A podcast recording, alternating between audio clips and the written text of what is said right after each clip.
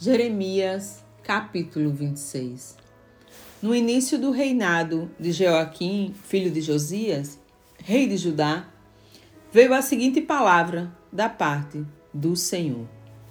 Assim diz Iavé: Coloca-te no pátio do templo do Senhor e diz a todo o povo das cidades de Judá que vem adorar na casa de Iavé todas as palavras que te ordeno e que lhes fales não omitas, pois uma só palavra pode ser que ouçam e se convertam cada um do seu mau caminho para que eu desista da desgraça que estou a ponto de enviar-lhes por causa de toda a malignidade que eles vêm praticando.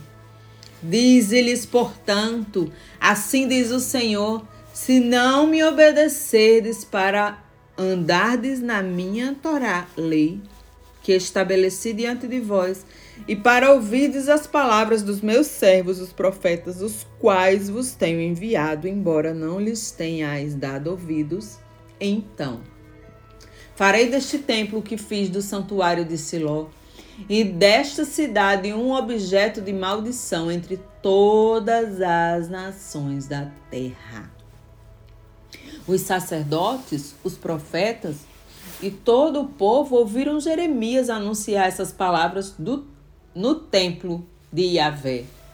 Quando Jeremias terminou de pregar tudo quanto o Senhor lhe havia ordenado que comunicasse ao povo, os sacerdotes, os profetas e todo o povo agarraram e o ameaçaram, esbravejando: Agora certamente morrerás porque profetizastes em o nome de Yahvé, dizendo que esta casa será como Siló, e esta cidade ficará deserta e desabitada, e todo o povo se ajuntou em torno de Jeremias no templo do Senhor. Quando os líderes de Judá souberam disso, foram do palácio real até a casa de Yahvé e se assentaram para julgar. A entrada da chamada Porta Nova do templo do Senhor e os sacerdotes e os profetas reivindicaram diante dos líderes de todo o povo ali reunido. Este homem deve ser condenado sumariamente à morte, porque profetizou contra a cidade. Como escutastes com vossos próprios ouvidos. Então Jeremias se defendeu perante todos os chefes e a todo o povo aglomerado. Eis que Yahvé mandou-me profetizar contra este templo e contra esta cidade, por meio de toda a palavra que ouviste da minha boca. Agora, pois, endireitai os vossos caminhos tortos e as vossas ações malignas, e dai atenção à voz do Senhor, vosso Deus, e Yahvé se arrependerá do mal que pronunciou contra vocês. Entretanto, eu Estou nas vossas mãos. Fazei a mim o que vos parecer bom e justo. Estai, porém, plenamente certos de que, se me matardes, porei sobre vós mesmos a culpa pelo sangue inocente que, que ides derramar.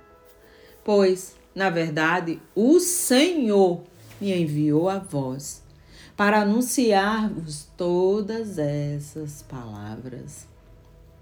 Então, os líderes e todo o povo solicitaram aos sacerdotes e aos profetas: Ora, este homem não deve ser sentenciado à morte, porquanto ele nos falou de fato em nome de Yahvé, o nosso Deus.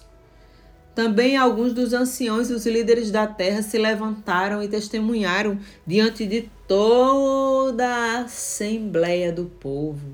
Miqueias da cidade de Morosete profetizou nos dias de Ezequias, rei de Judá, e assim pregou a todo o povo de Judá. E eis que assim o Eterno Todo-Poderoso, Sião será arado por completo, como se fosse apenas um campo ruim para o plantio. Jerusalém se tornará um monte de entulho, a colina do templo se transformará num monte coberto de mato bravo. Porventura Ezequias, rei de Judá, ou alguém do povo de Judá o matou? Ezequias não amou reverentemente a Yahvé e não buscou a sua misericórdia, e o Senhor não se arrependeu da desgraça que pronunciara contra eles? Ora, estamos passando por uma situação semelhante e a ponto de provocar uma terrível calamidade sobre nós. Outro profeta que pregou em nome do Senhor foi Uriaú, ben Shequimaiaú, Urias, filho de Semaias, de Kiriat Aiarim. Ele profetizou contra esta cidade, contra estas terras, as mesmas advertências anunciadas por Jeremias, quando o rei Jeoaquim, todo o seu exército e todo e todos os seus oficiais souberam dessa notícia, o rei procurou rapidamente exterminá-lo. Sabendo disso, Urias teve medo e fugiu para o Egito.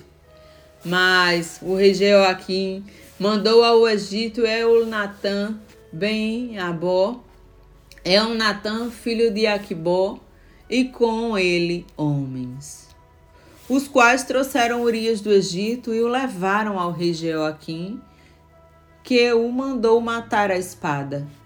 Depois sem piedade, atiraram o corpo dele numa vala comum. Mas Aicã, ben Chafã, Aicã, filho de Safã, defendeu Jeremias, de forma que ele não foi entregue nas mãos dos homens do povo para ser morto.